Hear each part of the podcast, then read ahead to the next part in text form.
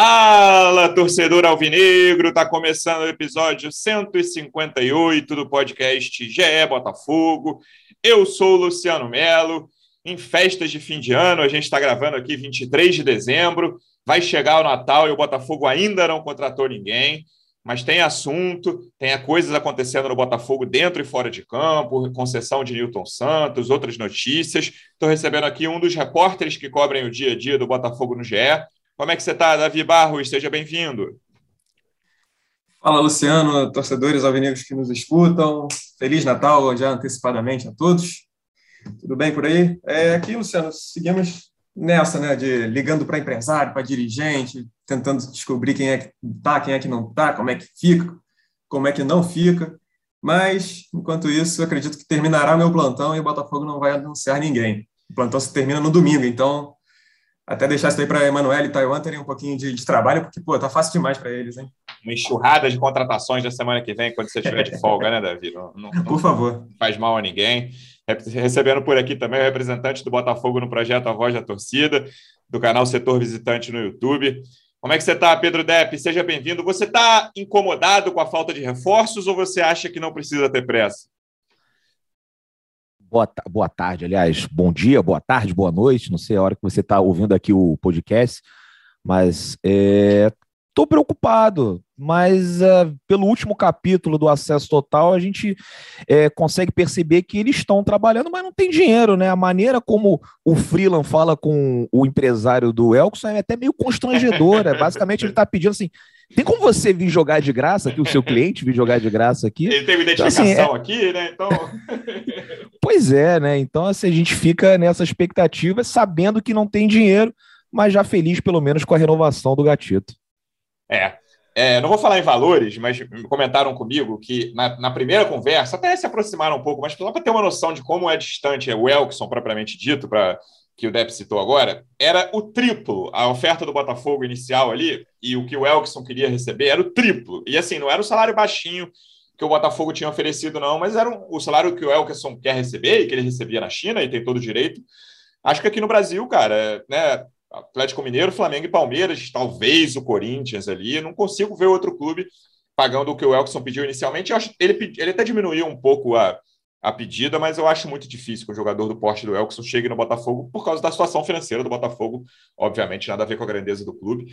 Então, Davi. O, o que eu ouvi até, Luciano, sobre o Elkson é que o Botafogo chegou assim no máximo do limite, assim, de quase corda no pescoço, mas ainda assim estava longe. Estava longe. Talvez não era mais o triplo, era só, era só o dobro, né? Era... Ô, Luciano é. Davi, o, o Botafogo é, ficou também mais ou menos nessa aí de, de oferecer três vezes menos para o Mirassol pelo Oyama, né? Que acredito que seja um patamar muito inferior ao Elkson, né? Parece uhum. que o Botafogo ali tá, saiu matéria no Gé, chegou ali a 30% do que o, o, o Mirassol estava querendo, né? Então, para você ver, se para negociar com o Oyama tá difícil, imagina com o Elkson. Vamos lá, Davi. O que, que você tem de notícias? Eu acho que não tem tanta coisa fechada, não tem nada fechado, pelo menos que a gente saiba. É, mas em termos de reforço, o Botafogo precisa reforçar várias posições. A gente conversou aqui, acho que uns dois ou três episódios atrás, sobre posições. E aí a gente tem em saídas, né? A gente tem o Navarro, que a gente até comentou no último episódio. E aí o Palmeiras já anunciou, tá tudo, foi, enfim, já está lá, já se apresentou ao Palmeiras. Tem Pedro Castro, uhum. que já saiu. E aí tem, eu tenho três interrogações aqui no time titular, que são Marco Antônio, Oyama e Canu. Assim, em diferentes patamares, né? De, de, possível, de possível saída. Mas são três jogadores que eu não vejo como certos, apesar de o Canu ter contrato, né? O Marco Antônio e o Oyama não. Mas tem a história do Corinthians rolando há um tempo. Então, principalmente essas posições para as quais o Botafogo está perdendo jogadores, eu acho que o comando de ataque hoje é prioridade absoluta. É, o Botafogo uhum. precisa ir ao mercado e o Navarro, até o, o Botafogo estava separando um dinheiro para fazer, fez várias propostas a ele que foram recusadas e, e acho legítimo é, esse, esse salário que seria dedicado ao Navarro ali, acho que o comando de ataque precisa de um carinho nesse mercado, Davi. Concordo, Luciano. Então, começando aí pelo final, de, do, pelo comando de ataque, é, o Botafogo ainda não, não tem ninguém, pelo menos que a gente saiba, já negociando, ou então apalavrado, ou qualquer coisa do tipo. Eu concordo que, que seja realmente o, a posição mais carente para o Botafogo agora, e digo carente porque o Rafael Moura está para sair, também termina o contrato, não, muito provavelmente não vai renovar. É, o Rafael Navarro também já foi anunciado pelo Palmeiras. E aí fica com, como opção o Matheus Nascimento, e, de repente, o Gabriel Conceição, da base. Então, são que podem ser jogadores. Dá, que... é, né? Podem che chegar é. um dia a serem grandes jogadores, mas em 2022 não podem ser as opções para o comando de ataque não, do Botafogo é. que vai jogar a Série A. Exatamente. Ou, de repente, poderia ser se, se, o time todo ali fosse mais encaixadinho, de repente ter uma aposta assim da base, sei lá. Mas não acredito que seja isso que o Botafogo queira. Então, muito provavelmente o Botafogo precisa, precisa não, vai buscar algum algum algum jogador mesmo de fora do mercado, enfim. Mas a gente ainda não não conseguiu descobrir quem é esse cara. É, e aí agora também falando sobre essas outras duas interrogações que você falou, que é o Oyama e o Marco Antônio, o Marco Antônio está tá numa situação realmente difícil. O Bahia pede um valor alto, aparentemente são coisa de 8 milhões de reais, que o Botafogo não tem a menor condição de fazer. E, e aí o Botafogo vai estar tá buscando ainda essa negociação, mas considera também realmente é difícil para esses padrões. Pode ser, como o Botafogo fez um, um, campeonato brasileiro bom, uma Série B boa, com o Marco Antônio sendo um dos destaques, ele acaba se valorizando também. Então, provavelmente o Bahia vai querer usar esse jogador na próxima temporada. A gente até tem uma matéria prevista para amanhã, que é falando que o Marco Antônio é um amigo oculto do Botafogo. E aí a gente vai. Amanhã vocês vão ler, entender um pouquinho por quê. Mas. E aí, em relação ao Oyama, para fechar. Para fechar, não, que você tinha falado de alguma outra coisa, mas já me fugiu a cabeça. Canu. Canu, isso. O Oyama, ele também. É... O Botafogo fez essa proposta inicial de que batia em 30%, de uma forma parcelada o pagamento do que o Mirassol queria, e aí, assim, não, não tinha a menor condição de, de ter essa, essa conversa, mas a princípio parece que talvez o Botafogo esteja se mobilizando para tentar buscar alguma coisa, mas ainda não, não é nada oficial, não há nenhuma proposta formalizada. E em relação ao Canu, tem, é, aparentemente os clubes estão conversando, mas ainda falta uma chegarem num acordo de fato, né, de, num, entendimento ali Corinthians e Botafogo, se vai ser por jogador, se vai ser por se vem jogador é, com o Corinthians pagando salário, se vai ser uma troca, enfim. O fato é que o, o, o Canu tem uma, um contrato até o fim do ano que vem, e aí fica essa questão, né? Será que vai acontecer o mesmo que aconteceu com o Rafael Navarro, por exemplo? Como é que vai ser essa, esse, esse aproveitamento do Canu dentro de campo, enfim? É, eu não tenho grandes expectativas de craque chegando ao Botafogo para a temporada 2022. Eu acho que uma preocupação, e aí eu me baseio muito, principalmente quando muda de divisão, no caso muda para cima, né, subindo, é, eu penso assim, cara, o time de 2022 precisa ser melhor que o time de 2021. Acho que esse é o pré-requisito, né? Não precisa fazer nada extraordinário para o time ser melhor, porque vai jogar contra adversários muito melhores ao longo do principal, da principal competição nacional. E aí, é, você já até citou, tudo indica que em uma posição o Botafogo vai ser melhor, que é o gol, né? Se o Gatito não voltar a ter lesão, a renovação com ele, tudo indica que o gol vai ser menos problemático. Nem, nem chegou a ser um enorme problema em 2021, mas teve algumas questões ali, tanto com Douglas Borges quanto com Diego Loureiro, e com o Gatito ali, se ele estiver livre de lesões, vai ser melhor. Mas aí a gente já tem dois que já saíram. Assim, o, o comando de ataque que eu citei, que né, talvez o principal jogador, junto com o Chay, ali, você pode discutir quem foi melhor, um dos dois principais jogadores do Botafogo na Série B saiu, e a gente não faz ideia ainda de quem vai chegar. E o Pedro Castro, que foi um jogador útil, terminou ali de titular, foi boa parte da campanha, teve uma queda ali no meio da temporada, mas começou e terminou bem a temporada, foi bastante útil. O Botafogo perdeu esses dois jogadores e pode perder mais dois ou mais três. O Oyama foi fundamental, também teve uma queda ali no meio da Série B, foi fundamental na arrancada final com o Anderson e o Marco Antônio, que chegou ali, né, sem muita, muito, com muita desconfiança, ele era pouquíssimo aproveitado no Bahia, às vezes não era nem relacionado na Série A de 2020. Também começou devagar e fez uma boa Série B, não no patamar de Chay e, e Navarro, mas fez uma boa Série B. Então isso me preocupa, Depp. Eu não quero, não, não vou cobrar aqui em momento algum, ah, o Botafogo não trouxe um jogador consagrado de seleção brasileira, mas o que eu vou cobrar é o time de 2022 precisa ser melhor que o de 2021. E até agora eu só tenho essa certeza ou quase certeza no gol. Pois é, Luciano, e eu acho que esse nem é o caminho, você ir atrás de grifes. Né? Eu acho que o Botafogo tem que ser inteligente nesse mercado é, e ir atrás de, de bons valores, principalmente jogadores mais jovens, que depois a gente possa fazer uma grana, né? E, e, eu acho que a gente teve o exemplo aí do Bahia, que eu já citei algumas vezes no podcast, na live, então o pessoal nem aguenta mais, né? Foi o ano que ele mais faturou, né? E contratou, pagou salários altíssimos para medalhões, e o resultado foi esse, né? O Bahia está na segunda divisão e aí depois para você né, conseguir rescindir esses contratos né, e fazer essas, essas, esses acordos fica muito complicado. E aí você tem outros exemplos, né, o do Atlético Goianiense, do América Mineiro, que são times que não tem nenhum grande nome, nenhum é, superastro do futebol brasileiro, aquele jogador conhecido, mas é, conseguiram formar times competitivos. Acho que esse tem que ser o caminho para o Botafogo. E achava que nem precisava fazer uma grande reformulação no time. Eu acho é. que o nível dos melhores da Série B não está muito distante daquela meiuca da Série A. Obviamente, você precisa reforçar. Mas eu esperava que o Botafogo conseguisse pelo menos manter uma espinha dorsal. E não é o que parece que vai acontecer. Não né? pode enfraquecer, é... né? Pois é, se você conseguisse ali, ó, vamos manter o Canu, né? No meio-campo a gente conseguiu manter o Oyama, o Marco Antônio e de repente só perdeu o Navarro, né? E, e o resto continuou e aí você vai lá e traz um atacante, né? Contrata um meia ali, né? Para de repente é, dividir a responsabilidade com o Chay.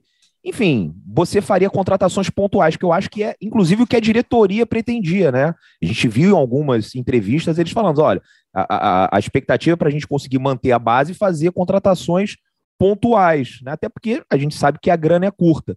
E, e talvez o que tenha, tá, esteja me dando mais aflição, assim, mais pânico, é que o Botafogo está com dificuldade de manter essa espinha dorsal. E aí você começar do zero, né, é mais complicado. E tem-se posições aí, né, como vocês falaram no início do podcast, que o ataque é uma coisa que preocupa muito, né? Ano passado, para conseguir trazer um atacante foi uma novela. A gente perdeu uns três meses com o Anselmo Ramon, depois perdeu uma não sei quantos meses com o Rafael Moura. Rafael Moura ficou sem jogar um tempão e depois resolveram trazer né, o atacante lá no, no, início do campeonato da, da Série B. Agora nem me lembro se começou em, em maio, junho, fico perdido com esse negócio, esses últimos calendários aí foram bem confusos, mas ele maio, ficou. Né? É, ficou de. Então, ele ficou do final do brasileiro, de fevereiro até maio. Pô, um jogador de 38 anos faz uma diferença. De repente, se fossem um pouquinho mais rápidos para definir essa contratação e tivessem é, assinado com ele ali no estadual, ele tivesse um tempo para se preparar melhor, mas acabou entrando ali na Série A, é, na Série B, perdão, meio que no susto. Então a gente já tem que correr atrás desses jogadores já para definir.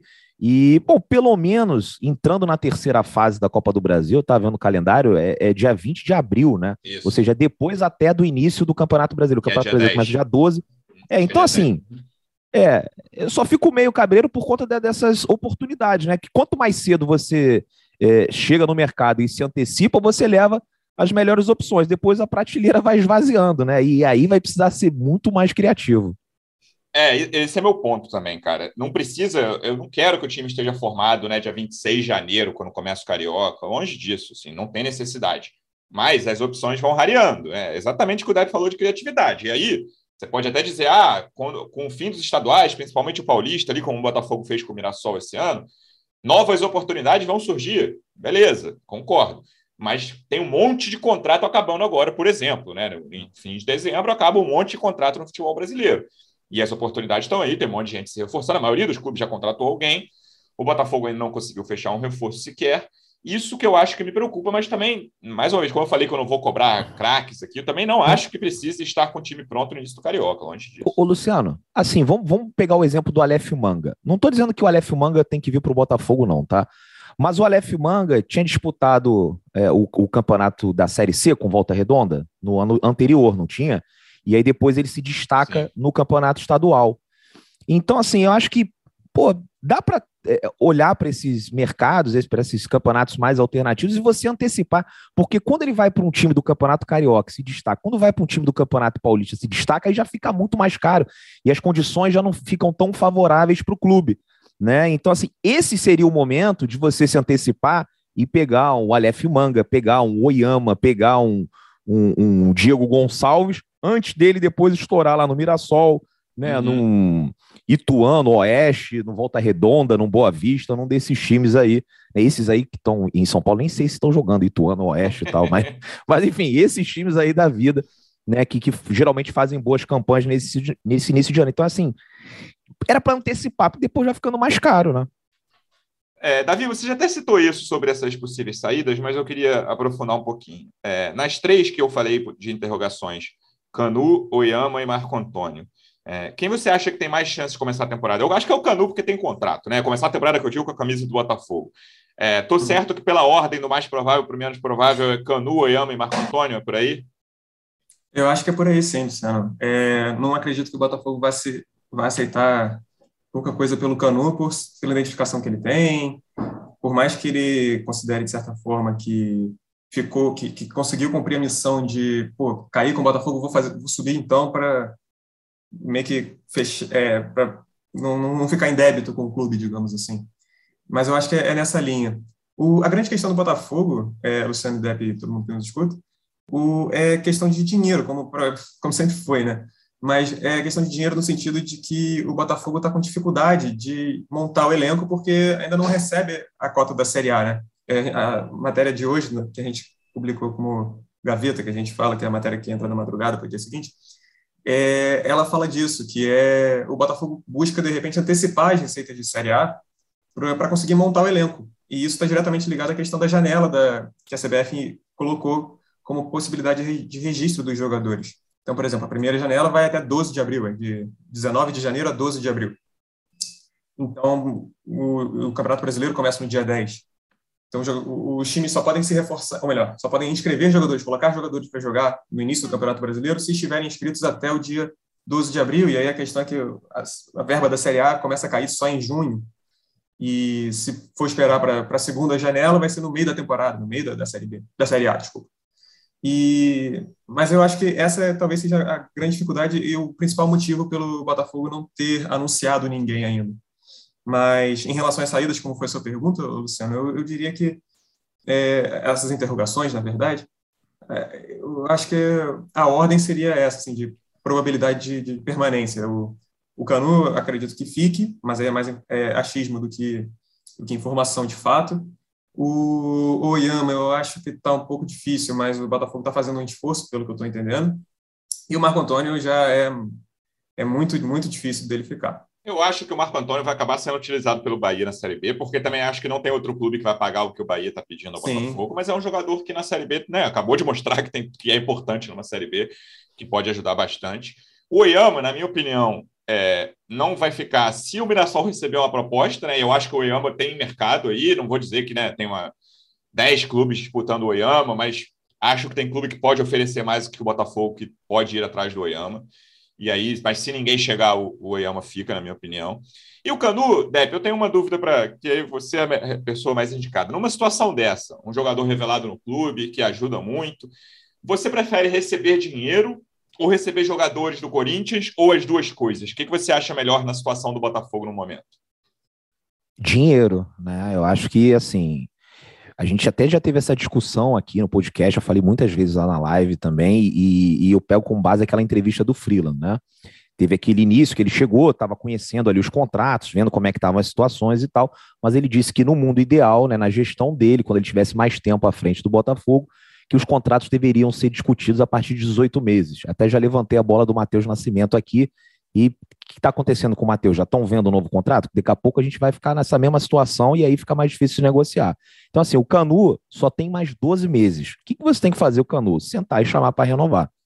Só que para você renovar com o Canu, não depende só da vontade do Botafogo. O Botafogo, inclusive, pode oferecer um ótimo salário para o Canu e o Canu fala assim: não, não quero, quero jogar em outro é lugar. O cara tem curiosidade para testar um outro campeonato, uma outra torcida. Né? Eu, eu teria, né?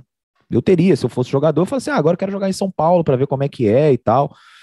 Mas beleza. Se ele não quiser, você tem que vender.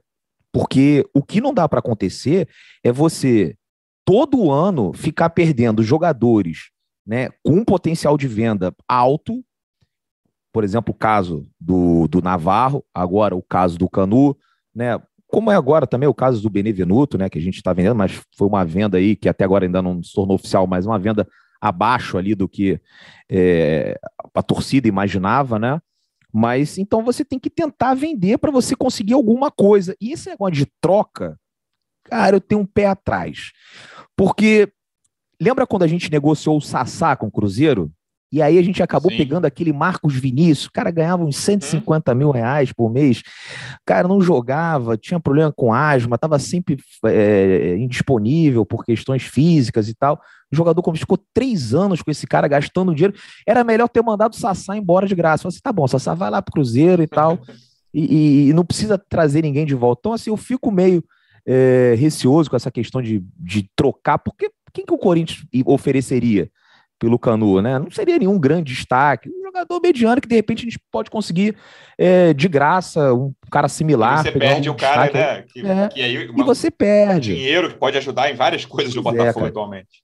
Então tem, tem que tentar vender já, né? Se não conseguir renovar, né? Eu adoraria que o Canu ficasse pela identificação que ele tem, né? O potencial que eu acho que ele tem também de melhorar, já é um bom zagueiro, mas eu acho que ele ainda tem um potencial é, para ser melhor. E, pô, você vê como é que ele cresceu muito aí também ao lado do Carly. Ano passado ele fez um campeonato brasileiro bom, né? Da Série A, mesmo com aquela zaga confusa com o Benevenuto, né? E acho que com o Carly tem potencial de, de melhorar ainda mais. Seria muito bom se ficasse, porque é um dos líderes do elenco também, mas é complicado, né? Hoje em dia o Botafogo paga salário meio que com uma gambiarra ju, é, jurídica, né? Assim, um acordo com o Ministério Público, com o Sindiclubes, que aí paga até 60 salários, aí depois o resto cara não sabe quando é que vai ver e tal. Pô, se você tá numa situação dessa, né? Você pensa, vem, chega uma outra proposta, o cara prefere ir embora, né? De repente, até os valores do que o Botafogo ofereceu para o Navarro poder até não ser muito distantes do, do Palmeiras, mas lá ele vai receber em dia, né, cara? Isso faz total diferença. É profissional, cara. Eu vejo futebol como um negócio, né? Então eu nem fico chateado quando um jogador vai embora, né? Porque assim, o cara escolheu o que é melhor para a vida dele. O que, que a gente tem que correr atrás aqui é oferecer condições boas para esses jogadores para depois eles é, é, não quererem ir embora, quererem ficar no Botafogo, né? Porque assim, do jeito que está hoje em dia, o Botafogo acaba virando uma vitrine, um trampolim para o cara buscar uma coisa melhor. E, pô, um time do tamanho do Botafogo não pode ser assim, há tantos anos assim, desse jeito, né? Eu acho até, cara, que vitrine, por exemplo, para o Barcelona e Real Madrid é meio inevitável, sabe? Mas aí Beleza. começa a virar vitrine para o Palmeiras, para o Navarro, para o Corinthians, é. para o Canu, sabe? E aí virar vitrine interna, cara, é muito ruim. É um caminho quase sem é. volta, sabe? Você, cara, começar a virar vitrine para clube brasileiro, acho muito complicado e acho que o Botafogo precisa prestar bastante atenção nisso. Davi, Imagina o Palmeiras agora feliz da vida, né, o, o, Luciano? Contratou um atacante com baita potencial. De graça. E assim, o Palmeiras de graça, né? Se der errado, o Palmeiras tá nem aí, né? Que tá cheio de grana e tal. E se der certo, maravilhoso. O Palmeiras vendeu o Matheus Fernandes, não pelo que o Matheus Fernandes Isso. jogou no Palmeiras mas pelo que ele jogou no Botafogo. Só que o Botafogo é incapaz de fazer uma negociação com o Barcelona da vida e o Palmeiras não. Né? O time chega ali, vai no Palmeiras já tem a grife. A gente tem que correr atrás disso daí, porque senão, como você disse, fica muito complicado. Davi, para a gente encerrar chegadas e partidas aqui, é, dois nomes que a gente a gente nem falou em um deles no podcast, mas a gente publicou nos últimos dias e me parece que estão mais distantes. Queria saber como é que tá. O Renan, eu acho que não vem, porque o Gatito renovou, né? Renan goleiro, que foi do Botafogo. E o Dedé, como é que estão essas duas situações? É, o Renan realmente, como com a renovação do Gatito, o, o Renan melou. Então, essa é uma situação até que a gente tem que, atualizar mesmo, é, é importante.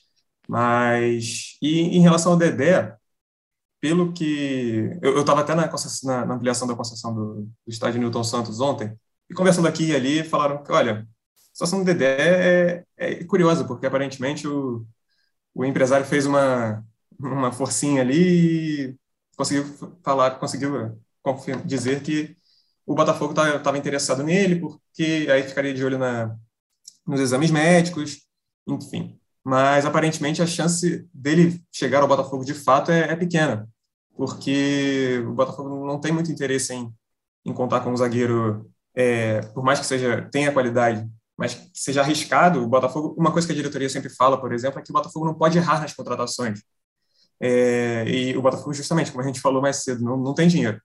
Então, assim, é ficar à mercê disso, é, de, uma, de uma possibilidade dele dar certo ou não, uma aposta, assim, é, é delicado para o clube, porque é isso, o Botafogo não, não, realmente não pode errar. Tem que ser tiro certeiro, tentar fazer o, o, máximo possível com o que tem na mão.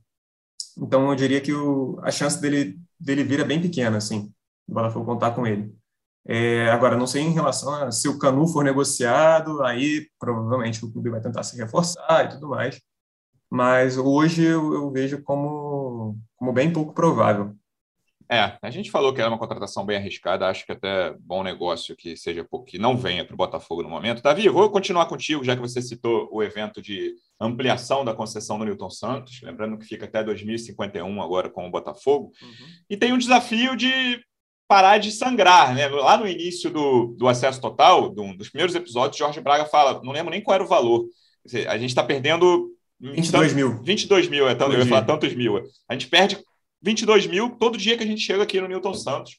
E aí o Dorcésio falou ontem que eles estão negociando para a administradora, alguma empresa pegar a administração do estádio, botar um dinheiro de cara. Acho que esse é o grande desafio de momento dessa administração do Newton Santos para o Botafogo, que é parar de perder dinheiro ali e, de certa forma, no mundo ideal, e acho que isso é possível, começar a ganhar algum dinheiro com o Newton Santos. Sim, a ideia do Botafogo é, é estancar essa sangria, né? como disse um certo político há algum tempo. Mas é justamente isso, é, é, conseguir, e essa ampliação é muito importante por causa disso, porque assim o Botafogo passa a ter como, é, passa a ser atrativo para o mercado por deixar, por ter 30 anos de um estádio, e não mais 10 como era antigamente, antes, como era antes dessa nova assinatura, dessa nova ampliação.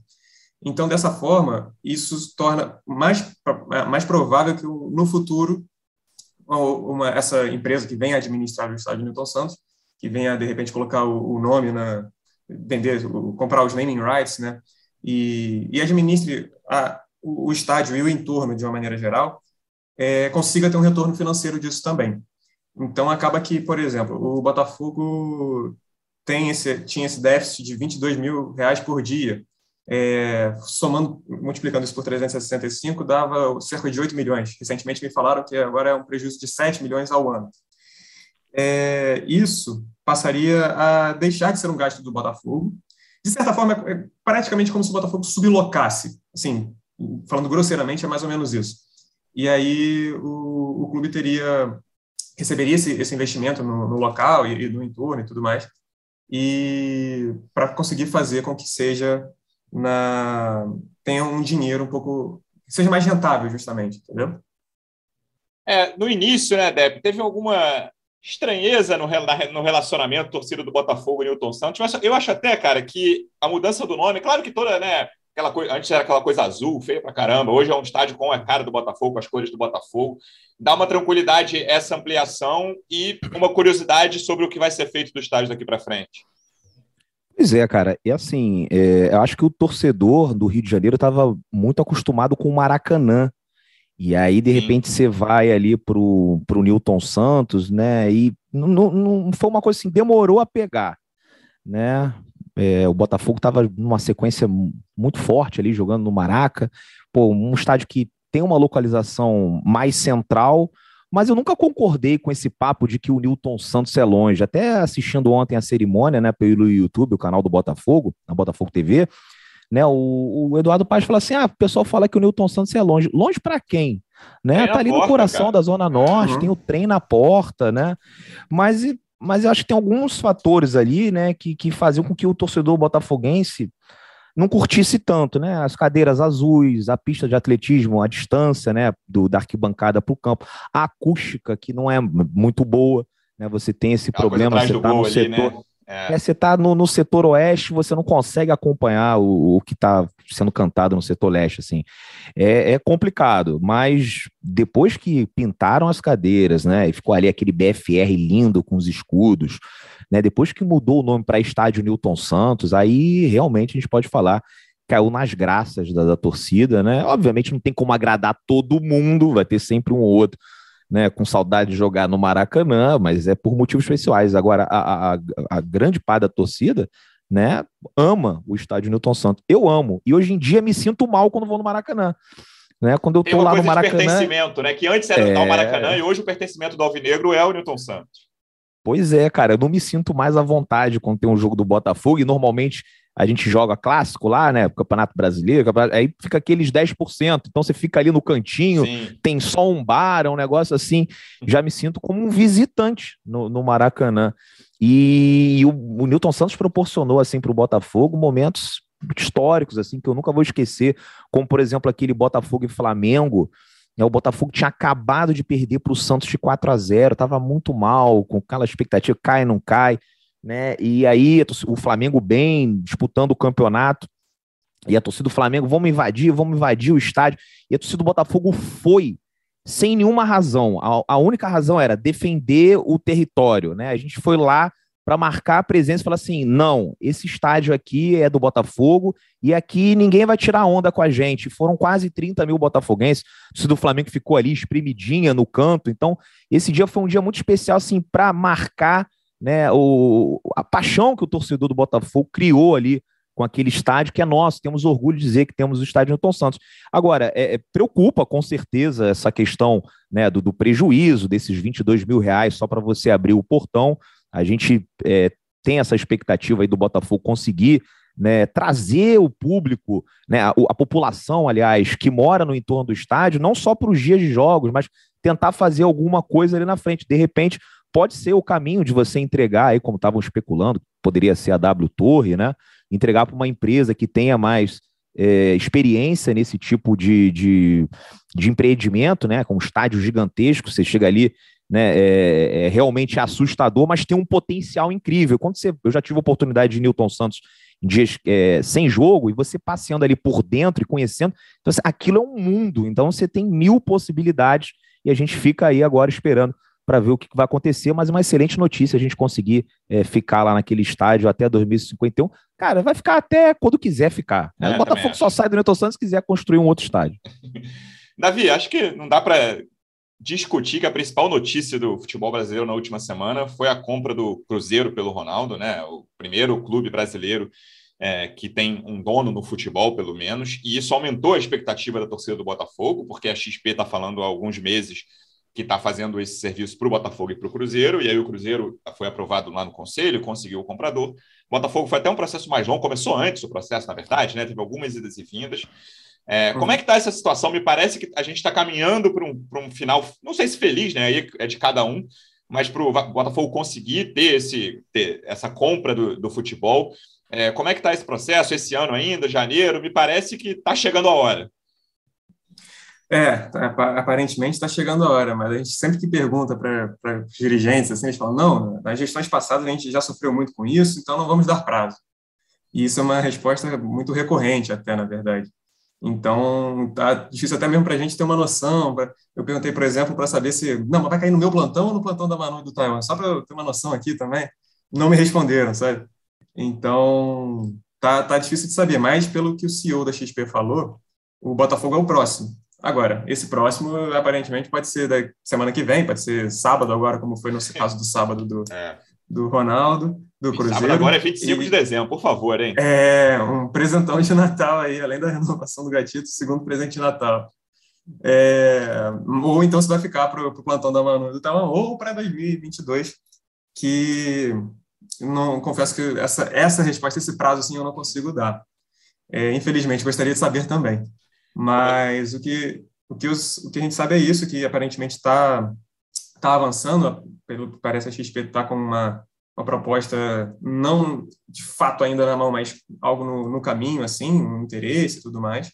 E, mas quem quiser ficar olhando o Twitter do, do Pedro Mesquita, da, da, XP, que já deu umas entrevistas por aí e tudo mais, não vai encontrar mais nada, porque aparentemente ele desativou a conta dele. Então, está dando uma segurada na, na divulgação, essas coisas e tal, e vai, a galera aparentemente vai ter que esperar mais um pouquinho mesmo. Tava pior do que o Rotenberg, esse cara. É, ele foi bem, ele botou, tipo, faca no pescoço do torcedor do Cruzeiro ali né, antes da aprovação, achei uma viagem, assim, o, enfim, a atuação dele em redes sociais. Depp, a, a, a, história do Ronaldo com o Cruzeiro é, te deixou mais animado, menos animado ou não mudou com o processo Botafogo-SAF? Me deixou mais animado não pelo Ronaldo, né, mas por saber que as coisas estão acontecendo. Eu fiquei muito preocupado, né, quando esse Pedro Mesquita, né, o, o diretor lá de investimentos da XP, começou a falar no, no Twitter, assim, pareceu uma coisa, né, um cara meio fanfarrão e é. tal. Só que aparentemente é um fanfarrão que conseguiu lá é, essa negociação que é difícil, uma negociação muito complexa, né? Você é, fazer a venda de um clube grande do tamanho do Cruzeiro é, não é da noite para o dia, né? Teve essa questão de praticamente ameaçar ali, né? O, a continuidade do negócio se o Cruzeiro não, não, é, não aprovasse no conselho né, a venda por mais de 50%, né? O Ronaldo aí depois a gente ficou sabendo, garantiu Isso. 90%, só que o negócio também é meio obscuro, né? Gente, aí com essa são 400 bilhões, aí no primeiro ano são 80, aí o resto vai ser pago. Tipo assim, às vezes dá a impressão que assim, o Ronaldo vai botar um dinheiro e depois o dinheiro que vai investir vai ser um dinheiro que o Cruzeiro vai, vai, é, vai, o cara vai tinha fazer, contratado né? 10 jogadores, aí o Ronaldo já não quer mais é... o cara, o Alexandre Matos. É isso, tem essa coisa da, da, da SAF, né? Pois é, é, cara. É, um negócio a, meio a cobrança, a, a, governança me preocupa, sabe? Porque de quem a torcida vai cobrar? Porque, mal ou bem, hoje você, ó, daqui a três anos tem eleição, daqui a dois anos, né? Olha, não tô gostando. Agora é do Ronaldo, não essa tem go Essa governança me preocupa, tanto no Cruzeiro quanto Agora não tem que fazer. Então, assim, é, pô, eu fico feliz por achar que as coisas estão encaminhadas, ao mesmo tempo fico triste, né? Porque olha a que ponto o Botafogo precisou chegar, né?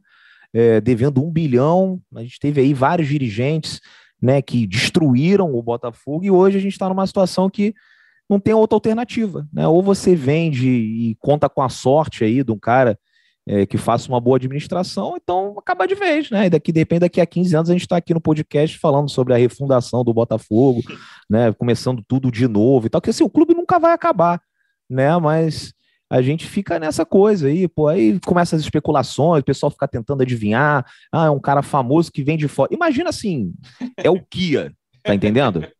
Imagina Pô, só. Se fosse o Elton John. É, é não, tem, tem se fosse o Elton John, ia ser o dia mais feliz da minha vida. É, Elton John ia ser o dia mais feliz da minha vida. Inclusive, quando saiu essa. De ser um cara famoso, eu falei, caramba, vai ser Elton John. Obviamente, brincadeira, né? Que o Elton John já nem mais é dono do, do Watford, né? Mas eu fiquei ouvindo Elton John no, no, no aplicativo lá do celular o dia inteiro. Né? Então, assim, pô, esse Elton John ia ser bacana.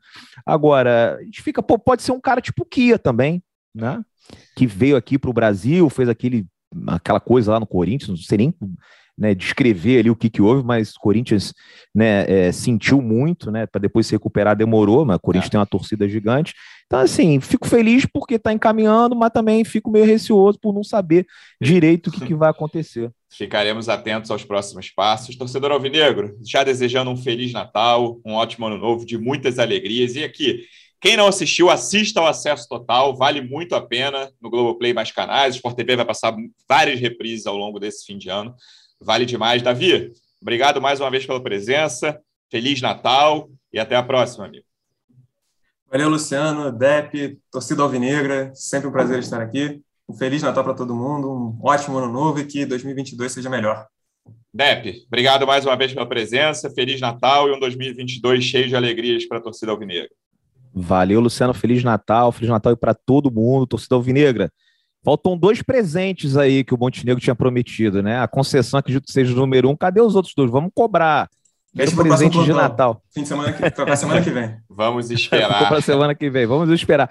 E queria parabenizar todos os envolvidos aí no, no, no acesso total. Sensacional a série. Em especial para o meu amigo Bento aí, um dos idealizadores né, da série. Foi com show de bola. Um grande abraço aí para todo mundo. Torcedor Alvinegro, obrigado mais uma vez pela audiência. Feliz Natal, até a próxima. Um abraço. Partiu, louco, Abreu, bateu! Gol! Podcast, sabe de quem? Do Botafogo! Do Alvinegro, do Glorioso, é o GE Botafogo.